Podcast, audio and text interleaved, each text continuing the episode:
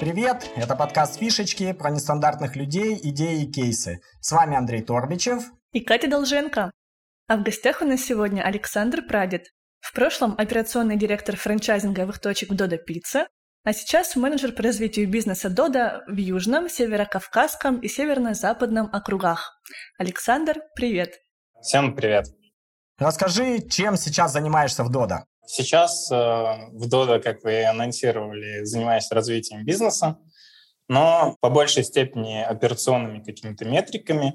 Если раньше у нас было не так много торговых точек, мы занимались больше поиском помещений, согласованием, какими-то техническими возможностями, то сейчас мы уже больше погружаемся в бизнес-показатели, в то, как работать с менеджментом, как решать какие-то уникальные проблемы на определенных рынках. Например, вот сейчас одна из таких проблем — это наш любимый Калининград, и нам нужно срочно э, решать, как будут функционировать наши пиццерии там. Многие из тех, кто подумывает открыть свой бизнес, присматриваются к франшизам. И оказывается, в России ее предлагают 8 тысяч разных компаний.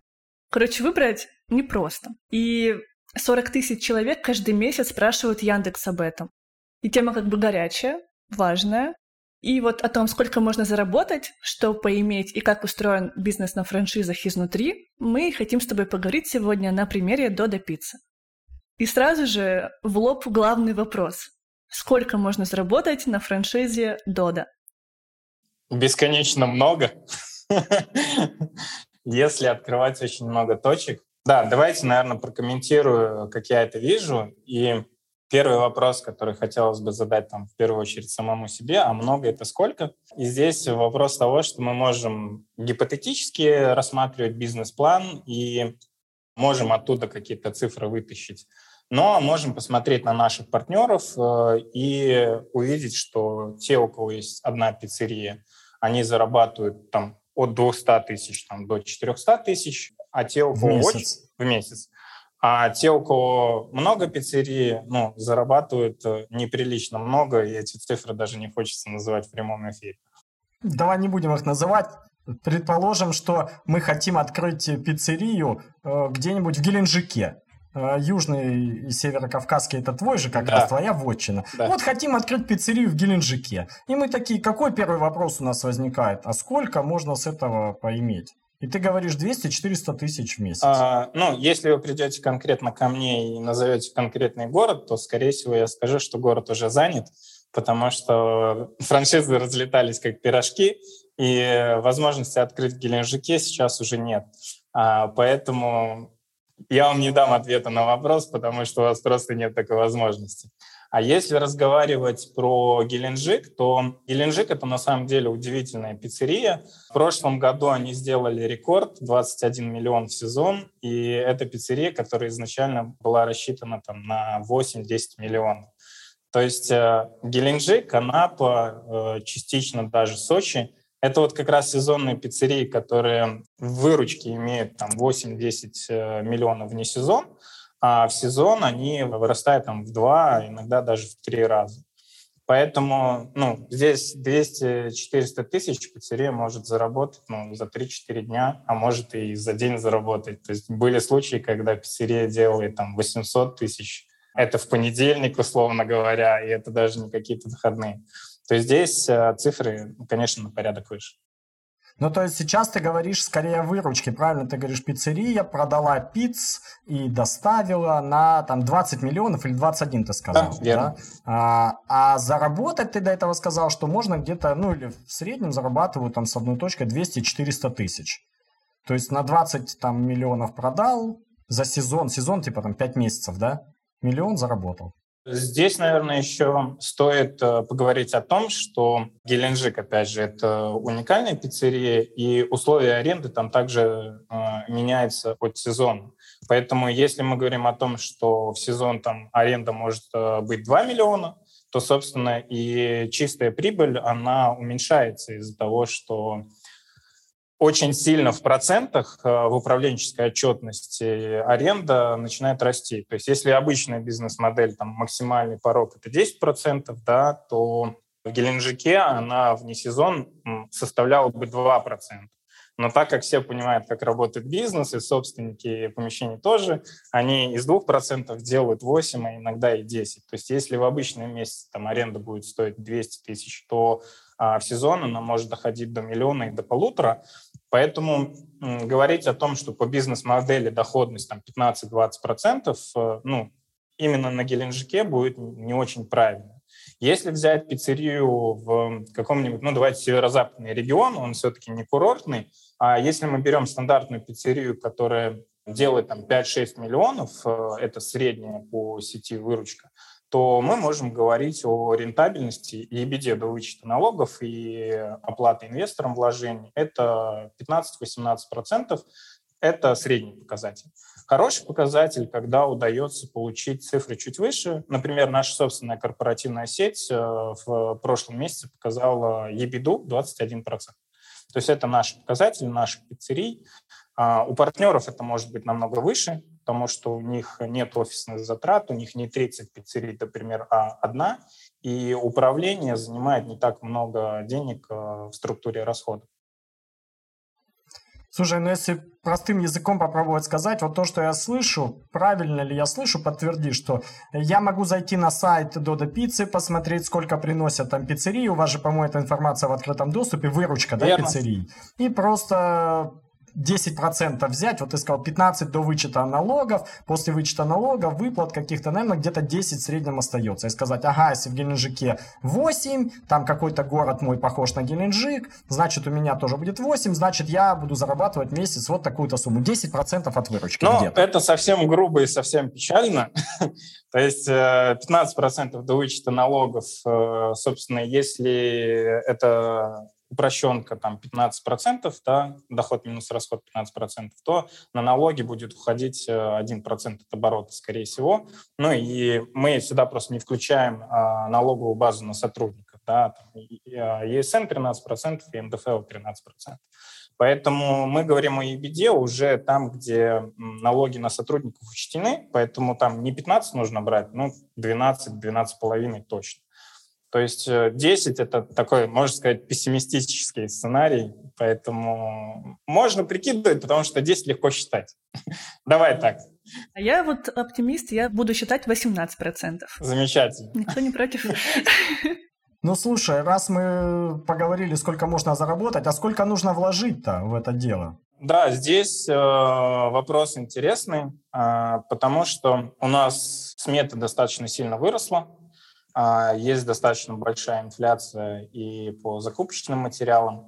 Если раньше мы говорили, что у нас а, большой порог входа, и это было там 15 миллионов, при этом какие-то из партнеров а, строили свои пиццерии за 12 миллионов, кто-то за 21 миллион. Все очень сильно зависит от условий. То сейчас средняя смета, она, к сожалению, возросла и составляет 21, где-то 23 миллиона.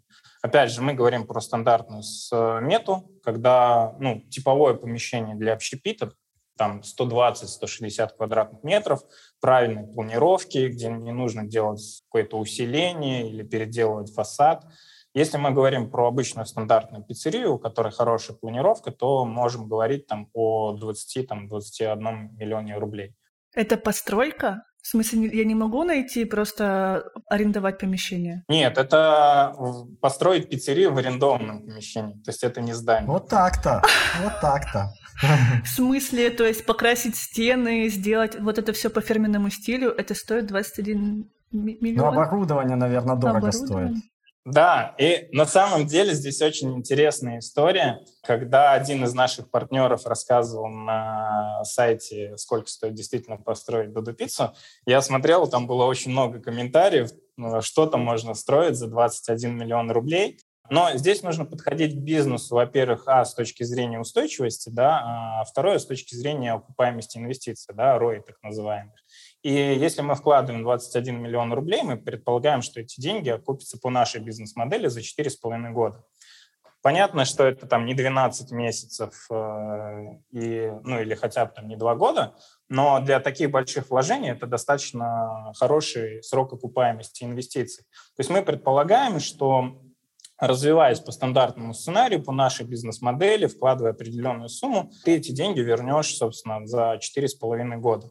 Поэтому здесь, э, когда мы разговариваем такими параметрами, здесь уже сумма кажется не такой уж большой.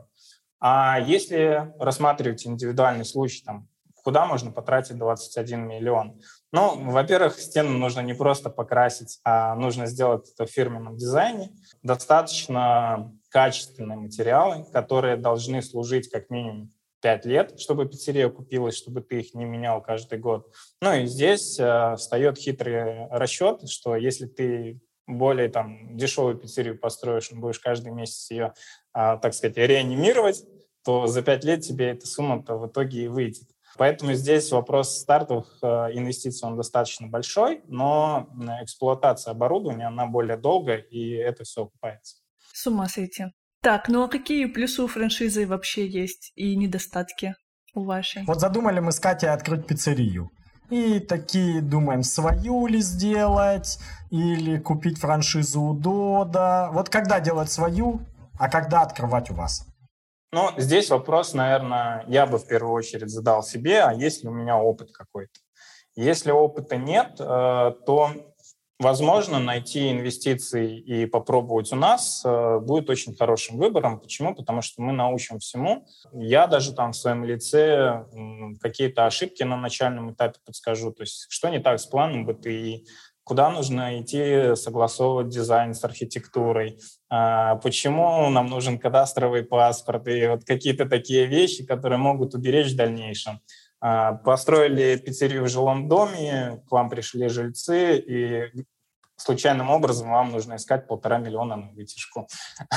Вот что-то такого не произошло. А, мы на начальном этапе обо всем этом рассказываем, предупреждаем, говорим о рисках. Если вы это делаете самостоятельно, даже если вы вложите там 800 тысяч на какое-то базовое оборудование, может быть, сейчас чуть побольше, то лучше окупить 21 миллион через, через 4,5 года, чем потерять здесь сейчас 800. Кажется, это очевидно. Поэтому здесь э, очень хорошо сравнивать э, инвестиции.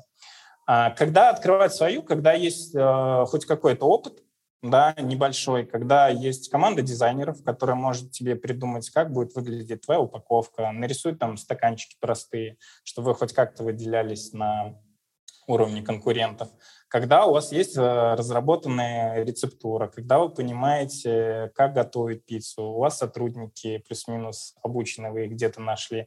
Ну, вот, кажется, я уже очень много начал перечислять, и, и кажется, прийти к нам будет лучшим вариантом. Ну, если лирические отступления убрать, наверное, стоит пробовать какие-то новые концепции. То есть, условно говоря, у нас есть классическая пицца, мы ее продаем, а вот вы захотели открыть какую-то ну, супер нишевую римскую пиццу, которой нет нигде в Москве. Ну, если вы нашли этот момент, то, возможно, у вас и прибыльность будет выше, но, собственно, обороты будут не очень большие. Но это ваш выбор. Вы придете к нам, скажете, хотим вот такую римскую пиццу. Мы вам, может быть, даже и подскажем, и расскажем, что делать и как, но, к сожалению, помочь ничем не сможем, кроме как совет. То есть правильно я тебя услышал, если есть опыт, есть команда, там дизайнеры, сотрудники, и есть какая-то там уникальная концепция, да, там суперримская пицца, которой нет нигде. Вот тогда можно задумываться о своей. Если этого нет, то лучше идти к вам за франшизой. Да, верно, именно так. При этом ключевым, наверное, все-таки будет концепция. Потому что если даже есть э, команды, есть там дизайнеры свои, есть какой-то опыт, возможно, к нам прийти будет намного лучше. Почему? Потому что, ну, во-первых, у нас есть бренд, это очень сильно снижает привлечение новых клиентов, и маркетинг выходит намного дешевле да, это так называемый SaaS, он становится ниже. Если по рынку там новых клиентов привлекают, допустим, за 800 рублей, мы сейчас это делаем за 350, и иногда даже там за 320. А брендовые запросы у нас вообще там 70 70-57 рублей стоят. И кажется, это ну, вот как раз то преимущество в X10, о котором мы часто говорим. вот. Поэтому придя к нам, вы не просто применяете свой какой-то опыт и забираете опыт своей команды, вы, наверное, приумножаете а, свой опыт благодаря нашему опыту, и это получается такой очень крутой коллаборацией. Плюс у нас есть своя собственная система, и вам не нужно искать какие-то IT-продукты на рынке, что-то свое дорабатывать, а в текущем мире, к счастью, это очень хорошее конкурентное преимущество. Плюс, э, в чем отличие нас там, от других, э, мы не зарабатываем на сырье, Потому что если вспомнить там, историю зарождения франшизы там, в 50-х годах в США, то большая часть франчайзеров зарабатывала на том, что брал там, 15 центов э, за галлон мороженого, которое они продавали. У нас этого нет, то есть э, те поставки, которые идут от поставщиков через нас, они идут по тем ценам, которые отпускают поставщики, и мы на этом нисколько не зарабатываем. Мало того, э, работу отдела логистики спонсируют как раз сами партнеры, поэтому здесь все взаимовыгодно. Логистам выгодно работать на партнеров, партнерам выгодно, чтобы логисты работали на них. А правильно я понимаю, что если у меня нет опыта, то мне, ну, как бы лучше пойти к вам, чем открывать свою собственную пиццерию. И вы мне, как бы, по идее, поможете, правильно? Будете рассказывать, что делать по шагам. А если у меня настолько нет опыта, что там, допустим, мне 20, я взяла у папы деньги и пришла к вам, вот 20 миллионов, вы меня возьмете? Потому что как бы я вас тоже выбирала среди других франшиз, а вот вы выбираете себе партнеров, возьмете меня без опыта.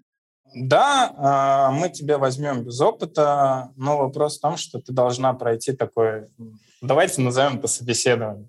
То есть у нас есть принципы у компании, да, один из них — это открытость, а, многих это пугает, то есть показать выручки, показать свою кухню, кухни часто открытые, гости видят, что там происходит. Мы постоянно проверяем, и а, не все с этим согласны.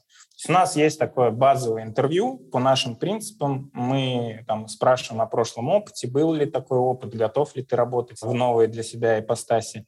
И если мы понимаем, что интервью первичное прошло, тогда мы уже опускаемся на какие-то бизнес-показатели, спрашиваем, откуда средства, привлеченные, не привлеченные.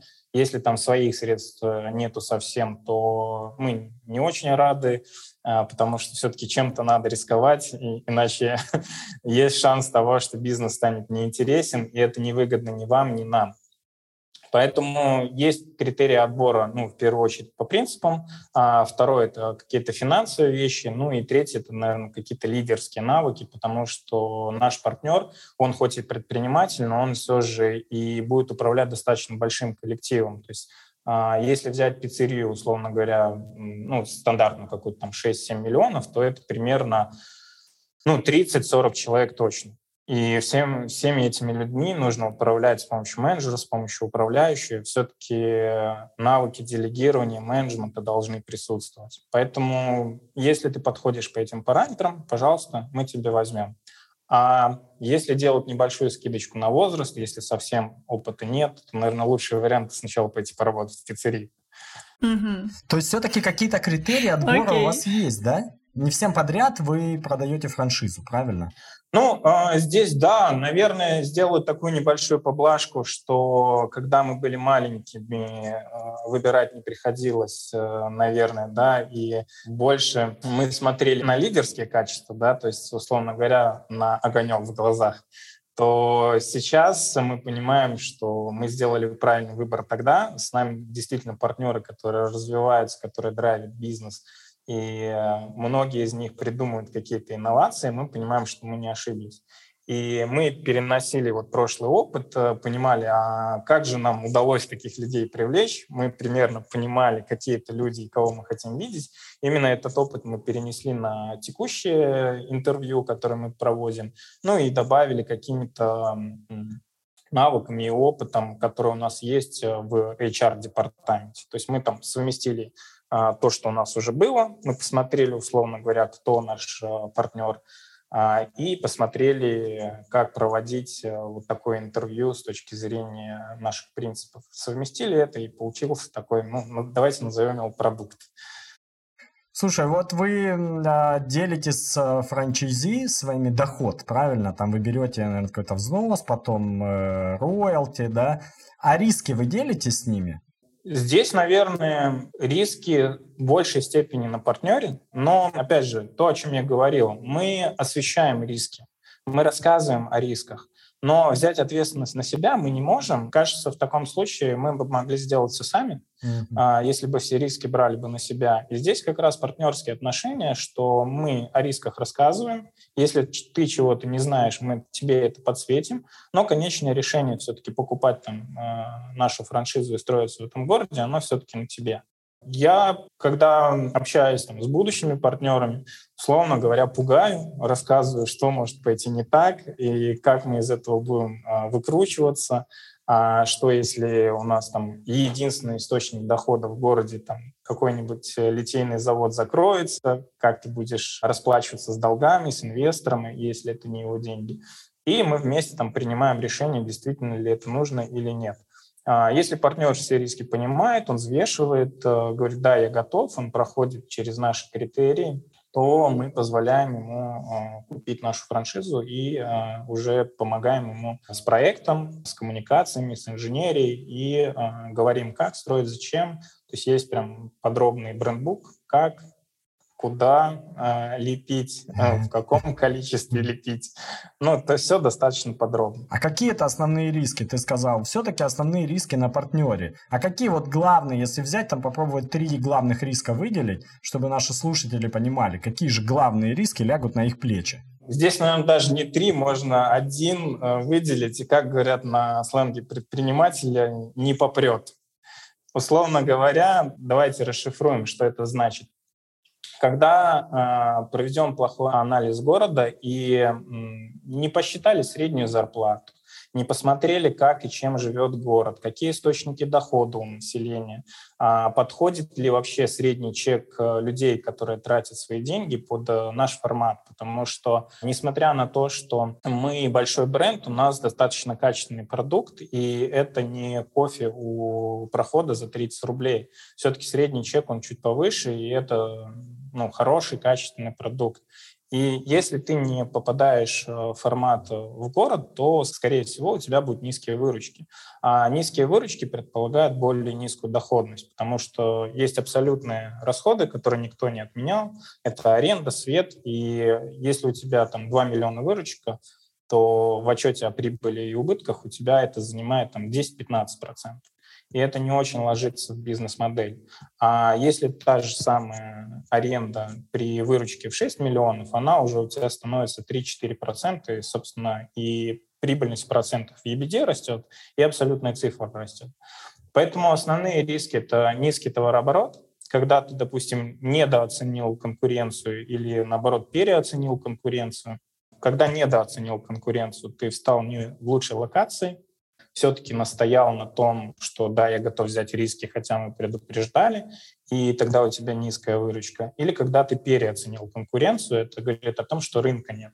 Условно говоря, ну, совсем простой пример. У тебя есть 10 бургерных, и ты говоришь, что там есть э, конкуренция, там люди тратят деньги. Приходишь туда с пиццей, а люди пиццу не покупают, потому что ну, все едят просто бургер. Это, конечно, такой очень утрированный э, пример, но это вот когда ты переоцениваешь конкуренцию. Ты думаешь, что там рынок есть, а, и рынок действительно там есть, а, но не для тебя. Угу. Ну, то есть получается, что у меня должны быть компетенции в оценке рынка. Я должен понять, там, попрет здесь или нет. И этот риск ложится на меня. И вот... Э, Верно. Угу.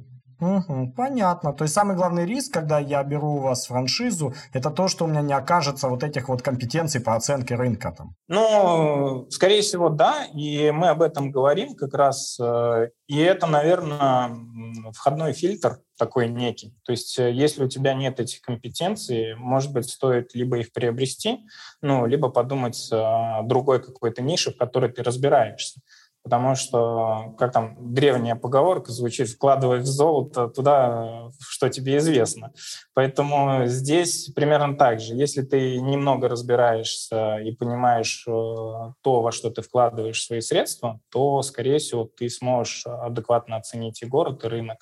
Ну, опять же, мы можем посоветовать, мы можем о чем-то рассказать, но сделать это за партнером мы точно не сможем. Ну хорошо, вот открыл я ресторан, пиццерию. Э, какие планы мне нужно выполнять? Есть ли за это какие-то наказания, если я не выполняю? А, планов как таковых э, нету. Ну, то есть со стороны управляющей компании мы не ставим каких-то целевых цифр. Единственное, что мы контролируем, это качество с точки зрения клиента. То есть мы понимаем, что в долгосрочной перспективе, а, выполняя условия там, сервисные метрики, давайте их так назовем, у тебя выручка будет органически расти. То есть э, если ты возишь э, на рынке за 30 минут, а никто из конкурентов даже за 2 часа тебе не может привести, ну, это априори будет служить тому, что у тебя выручка растет. Если отзывы клиентов говорят о том, что у тебя классный продукт, это априори говорит опять же о том, что у тебя выручка будет расти. Поэтому мы не говорим о том, что вот если ты в этом городе не заработаешь 5 миллионов, мы тебя э, лишим франшизы. Ну, конечно, такого же нет. И мало того, в малых выручках мы, наоборот, даже помогаем. То есть мы приходим к партнеру, опять же, если у него есть на это желание, и он готов нас слушать, мы вместе э, смотрим, что работает не так, что можно улучшить, что можно предпринять. То есть как раз моя задача, там, менеджера по развитию, если ко мне партнер приходит, у него действительно есть на это запрос, я спрашиваю, что ты делаешь с маркетингом, куда ты вкладываешься, с кем из местных ты, ты уже делал какие-то коллаборации. А вот у тебя здесь э, День города проходил или какой-то парк с детьми, ты там что-то пытался делать? Ну, то есть я задаю вопросы, чтобы понять, э, человек что-то из этого делал или нет. Если не делал, то даже по моим вопросам он понимает, что уже нужно сделать. А если делал, тогда мы уже разбираемся, какую эффективность это принесло.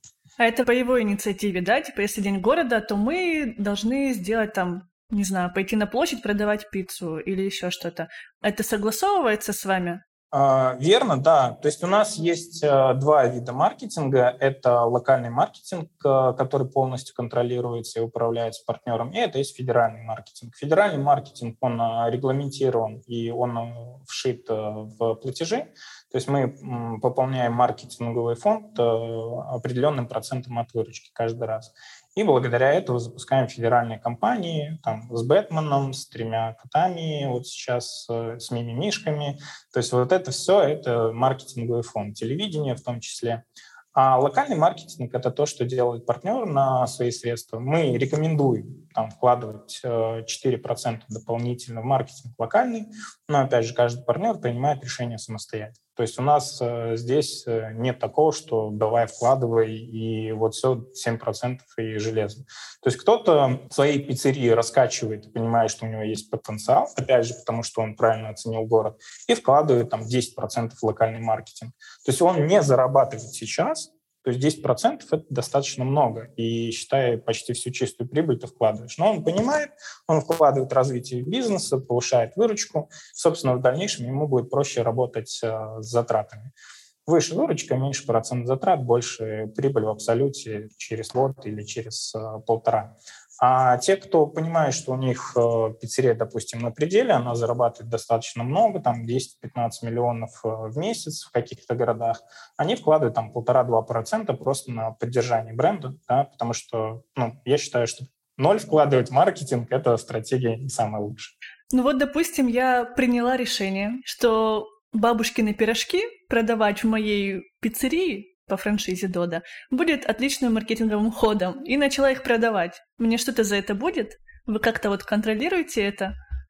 Да, э, если, ну, здесь два момента. Если ты до этого пришла к э, менеджеру по развитию твоего региона, сейчас это в южном регионе я, и согласовала и убедила меня, что это нужно делать. Мы э, определяем метрики старта, и понимаем, что вот начинаем пирожки продавать, у нас вот такие метрики увеличились. Мы говорим, что окей, старт прошел успешно, давайте подумаем, может быть, даже и мы всю сеть пирожки сделаем. Серьезно? А если ты это сделал а, без нас, а, и где-то это под шумочек а, продавала, и мы это увидели, а, мы выписываем предписание о том, что, во-первых, пирожки нужно убрать, во-вторых, а, такого не должно повториться. Если это повторяется еще раз, то это повод а, расторгнуть договор коммерческой концессии. А за какие косяки вообще вы можете закрыть пиццерию? Ну вот помимо пирожков. Ну, у нас есть понятный список того, за какие косяки мы действительно можем закрыть пиццерию в моменте. То есть если мы приезжаем, проверяем и видим какие-то нарушения здесь и сейчас, то мы закрываем пиццерию моментально до устранения. А если говорить о более долгом периоде, то у нас внутри есть э, собственная система рейтингов. Это рейтинг э, клиентского опыта. это рейтинг стандартов. То есть рейтинг клиентского опыта – это то, как пиццерию видят наши гости, а рейтинг стандартов – это то, как э, пиццерию видим мы с точки зрения законодательства. То есть это в основном это пищевая безопасность. То есть если с пищевой безопасностью что-то не так, мы можем либо в моменте закрыть, и если эти ошибки повторяются там в течение какого-то времени, то пиццерия теряет баллы, и опускаясь а, ниже какого-то определенного порога, тоже, опять же, получает предписание. И а, после предписания есть 180 дней на исправление системной ошибки. Ну, потому что менеджмент, он а, быстро не исправляется, мы это понимаем, и здесь как бы партнерские отношения взвешены. Да, понимаем, у тебя ошибка, но мы готовы тебе предоставить вот такой срок, чтобы ты ее исправил. Ну и если партнер не может это выполнить, то тогда мы уже продаем пиццерию, выставляем ее на продажу.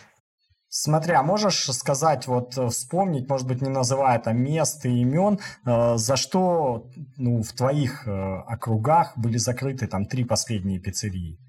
какие самые частые вот эти вот, как Катя сказала, косяки? В моменте или вообще? Нет, не в моменте, где вы забрали франшизу, выставили на продажу. Где мы забрали? Мы забираем э, франшизы вообще только тогда, когда системно что-то не выполняется. То есть, ну, если там частный случай не, не брать, когда мы закрыли там на один день или два, то это системное нарушение.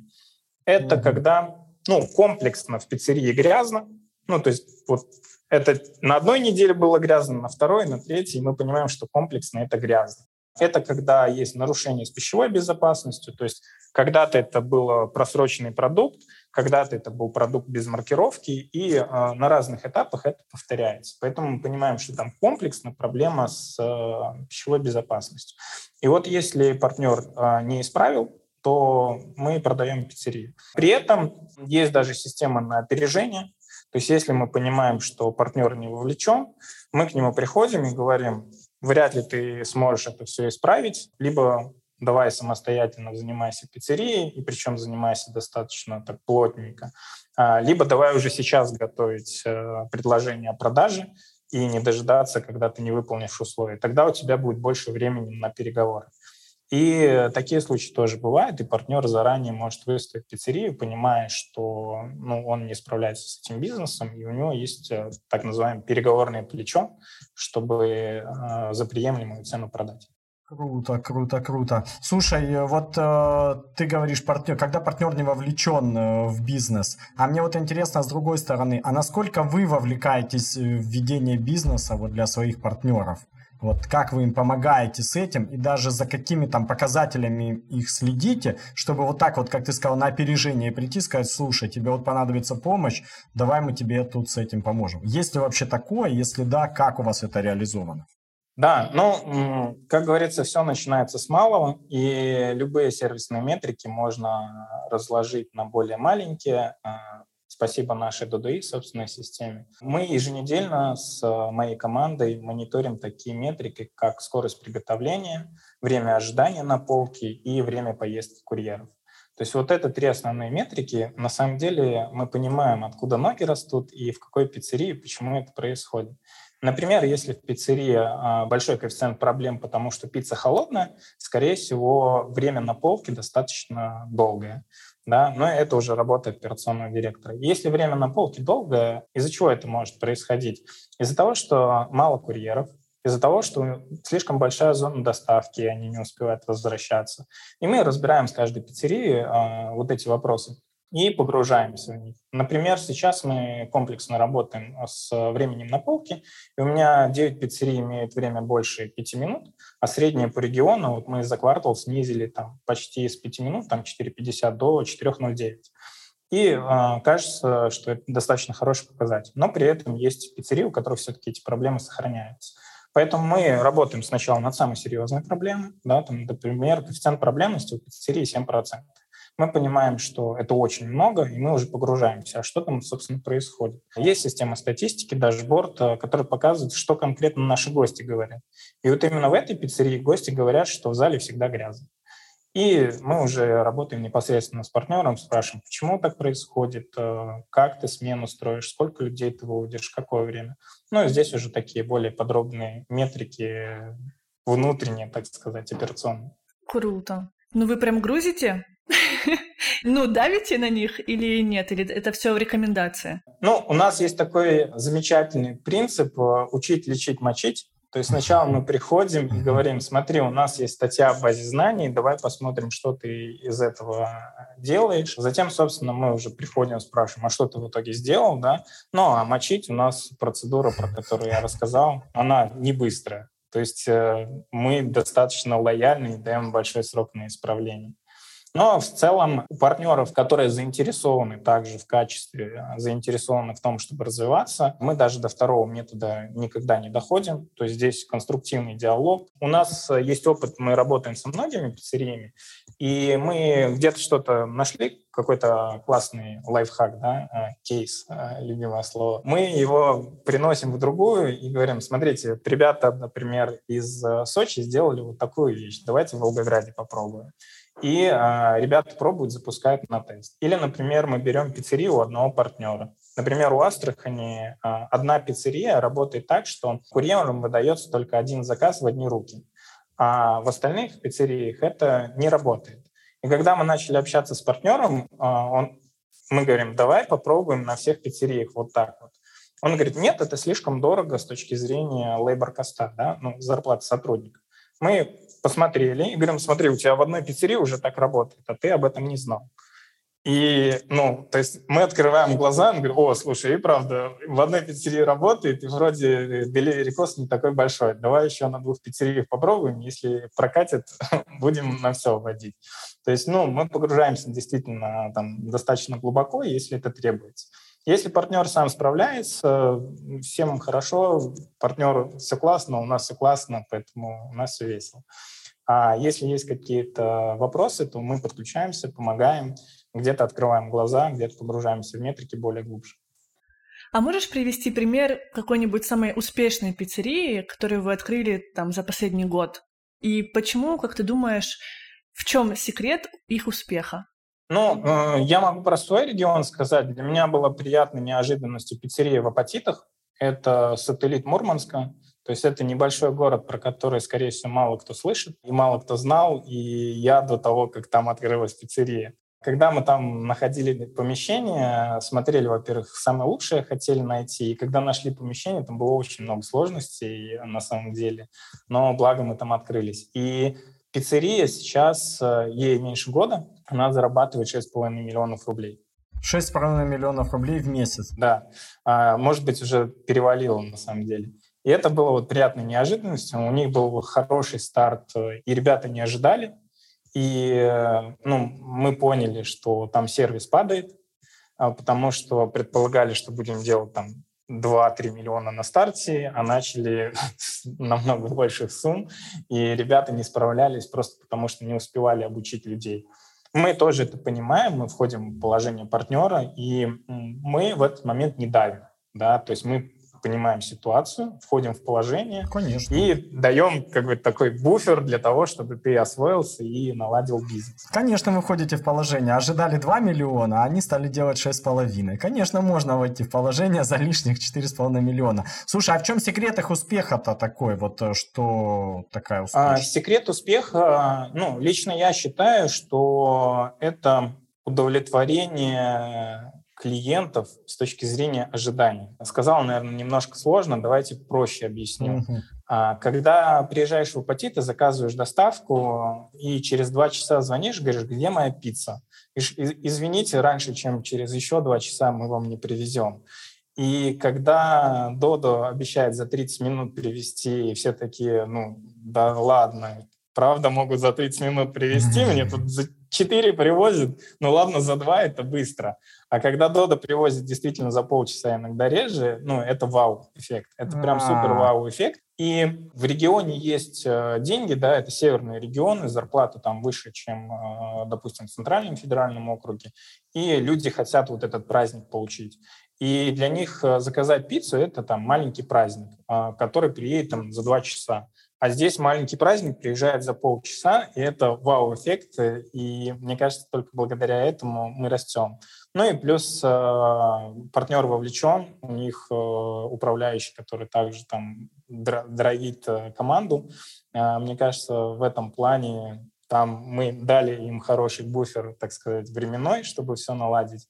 У них это получилось, и поэтому классный сервис, классный продукт и вау-эффект на маленьком рынке дают классный результат. То есть правильно я услышал, что две звезды сошлось. Вот этот вау-эффект, потому что люди привыкли там к двум часам доставки. И есть деньги, потому что зарплаты выше, чем в центральном, ты сказал, видимо, и в других тоже округах. Да, да. Ну и давай, наверное, третью звезду не будем опускать. Это хороший сервис команды. Хорошая команда, да. хорошая команда. Но тут вот меньше понятно, есть деньги, это можно оценить. Почему мы задали этот вопрос? Чтобы когда другие, кто думают открывать, на что стоит посмотреть. Э, вот ты сказал вау-эффект. Можем ли мы создать вау-эффект? Посмотрели, 4 часа, через 2 часа нужно звонить, а тут за 30 минут сможем. Есть ли деньги? Посмотрели, есть. А вот с командой непонятно. Все считают себя хорошей командой. Мы, он вообще хорошая команда. Сейчас откроем пиццерию, будет прям огонь. Ну хорошо, давай тогда, раз мы поговорили об успехе, поговорим и о каких-то провалах. Не секрет, что иногда вот э, Дода пиццы закрываются. Uh, можешь сказать, вот, если что-то такое, что объединяет тех, кто закрылись, не тогда, когда вы продали, а те вот, которые, ну, ты говоришь, не поперло. Что объединяет тех, у кого не поперло? Ну, э, я бы, наверное, немного все-таки разделил эти вещи, когда не поперло, и какой основной критерий, когда Додо Пицца закрывается. Это разные вещи. Почему мы закрыли там пиццерии и что объединяет этих партнеров? Я их называю бизнесмены в кавычках. Когда приходят ребята-бизнесмены в кавычках и говорят, я хочу, чтобы бизнес работал без меня, приносил мне просто деньги, и тогда вот я прям буду считаться Есть у нас бизнесменом. Такой бизнесмен а, к сожалению, а, может быть, такие бизнесы есть, но я не встречал. Вот когда партнер не погружается в бизнес, есть такое выражение, чтобы выйти из операционки, в нее надо сначала нырнуть. так, как говорится, есть более грубая формулировка, но остановимся на этой. Так вот, э, многие партнеры, с которыми мы, э, к сожалению или к счастью, прекратили отношения, как раз, э, наверное, не до конца погружались в операционный бизнес. То есть ну, где-то это нужно физически присутствовать в пиццерии, а, понимать, что с ней происходит, то есть держать руку на пульсе. И ну, вот у меня есть хороший пример, кстати, тоже достаточно яркий по выручке. Это горячий ключ. Мы предполагали, что выручка будет около 3 миллионов, а сейчас выручка там около 5 миллионов. Партнер там находится каждые выходные, партнер работает вместе с командой, также готовит пиццу, находится внутри, он понимает, что происходит с бизнесом, у него постоянно какие-то идеи появляются, а он что-то предлагает, иногда безумное, и мы пытаемся там понять, это можно ли как-то применить и сделать. Вот. А поэтому, когда партнер внутри находится, у него и идеи генерируются, у него и аргументы есть, почему вот это нужно изменить или что-то, может быть, плохо работает. Потому что все, что мы имеем сейчас, это коллективный труд. Многие партнеры приходят с обратной связью и говорят, что давайте это убирать, это не работает. И э, мы прислушиваемся, проводим свои тесты, в том числе у нас есть две тестовых пиццерии – и если мы действительно понимаем, что то, что говорит партнер, круче, то мы от этого избавляемся и делаем а, операционную модель эффективнее. Ну и возвращаясь к этому вопросу, да, там, резюмирую, что объединяет этих партнеров, ну, если коротко, то не вовлеченность э, в сам бизнес. Ну, все понятно. Итак, вот... Вот оно, все раскры... дело раскрыто. Оказывается, так нельзя. Просто вложить деньги и потом раз в месяц, э, лежа у бассейна, проверять свой счет. Жаль, жаль. Ну подожди, подожди, возможно, можно. Потому что я загуглила и посмотрела, что есть вроде как два типа работы, вот взаимодействия с Дода. Это купить франшизу или инвестиции. М? И вот инвестиции, судя по описанию на сайте, очень похожи как раз на то, чтобы вложить деньги и вот сидеть там, пить коктейльчик и не вовлекаться ни во что. Так ли это? И сколько, и сколько ну, просто... там получать? Да, расскажи, пожалуйста. Если это есть на сайте, значит это так. А ты об этом не знаешь. Ну там просто, там такие сладкие условия. Я когда прочитала, я просто офигела. Там инвестиции от 1 миллиона, 14% годовых, риски средние, доход высокий. Я читаю, думаю, боже, ну это точно для меня. Ну и для таких бизнесменов в кавычках. Да, а, я расскажу немного. Действительно, есть такой вариант инвестирования, но я разделяя инвестиции и бизнес. Да, быть бизнесменом в кавычках – это не про наших бизнесменов. Нельзя получать просто попивая коктейли. А инвестиции – это все-таки другой род э, занятий. И здесь, опять же, как и э, входя в партнерство с нами, ты должен понимать рынок и брать на себя риски. В инвестициях то же самое, когда ты входишь э, своим капиталом в инвестиции, в любой бизнес, не только в наш, ты должен понимать риски, и ты должен в нем разбираться. Здесь от рисков никто не уберегает, поэтому и мы пишем, что риски не отсутствуют, а они средние все-таки. Потому что, ну, к примеру, пищевой бизнес в России, он достаточно жесткий. Давайте действительно это признаем, потому что система ХАСП да, и система наших проверок Роспотребнадзором, они действительно суровые, чтобы обеспечить э, пищевую безопасность. И э, никто не застрахует от рисков, э, даже мы и партнер, и даже если мы в каком-то помещении административном находимся, что тебя не придут и не закроют на 90 дней, потому что ты что-то нарушил. Поэтому 90 дней закрытия – это потеря выручки, это потеря прибыли, собственно, инвестор не получает выплат. Да, мы можем передоговориться, увеличить срок э, выплаты инвестиций на эти три месяца, но, опять же, это переговоры, но это потеря денег здесь и сейчас и это увеличение выплаты по инвестиционной программе.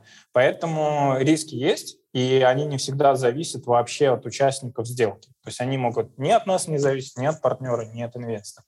Что касается шоколадных условий, мы сейчас э, пытаемся понять, вообще программу коллективного инвестирования, то есть когда можно привлекать инвестиции от 100 тысяч рублей, но это пока в разработке, и мы не понимаем, действительно ли э, можно по такой системе собрать и получать нормальные а, суммы.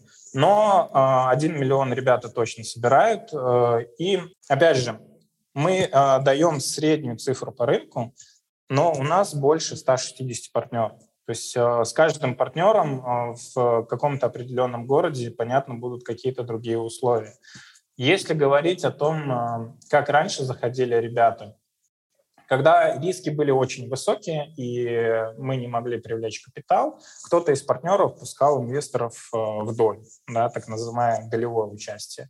И э, там риски были очень большие, то есть а Дота еще никто не знал, там пиццерий было, может быть, 70-100 по всей России, в Москве мы вообще не были представлены.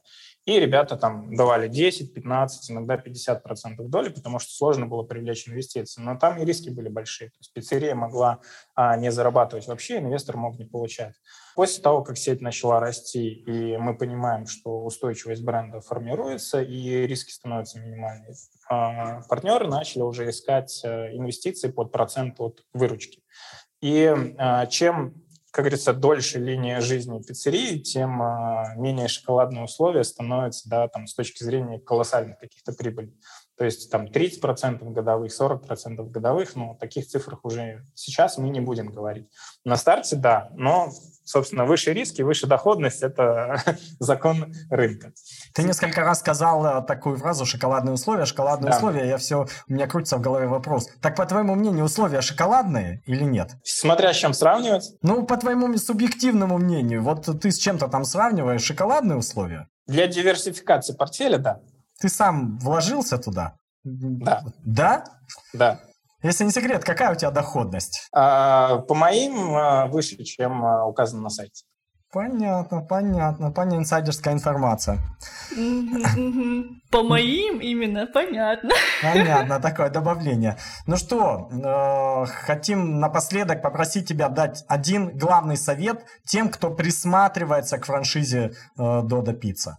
Э, или хочет открыть э, пиццерию, вот Дода э, Пицца у себя в городе. Дай один главный совет из своего опыта. А, я бы, наверное, дал один главный совет сравнивать нас с другими. Это на самом деле очень сильно открывает глаза, очень сильно помогает понять, что такое рынок франшизы и чем отличаются условия. Это сохранит вам очень много энергии, сил, нервов и, главное, средств и вы поймете, в чем преимущество действительно крупных франшиз и почему 4 тысячи франшиз, которые на рынке, или 40 тысяч, я не помню, на самом деле а, на самом деле превратятся в десяток, и из него будет намного проще выбрать. Круто. И первая из них, скорее всего, будет Дода. Ну, посмотрим, посмотрим. Ну, спасибо тебе. У нас в гостях был Александр Прадед, менеджер по развитию бизнеса в Северокавказском, Северо-Западном и Южном округах. А беседовал с Александром я, Андрей Торбичев. И Катя Долженко. Подписывайтесь на наш подкаст и оставляйте отзывы. Комментарии к выпуску ждем в нашем телеграм-канале Фишечки. Всем фишечек и высокой доходности. И пиццы. Пока-пока.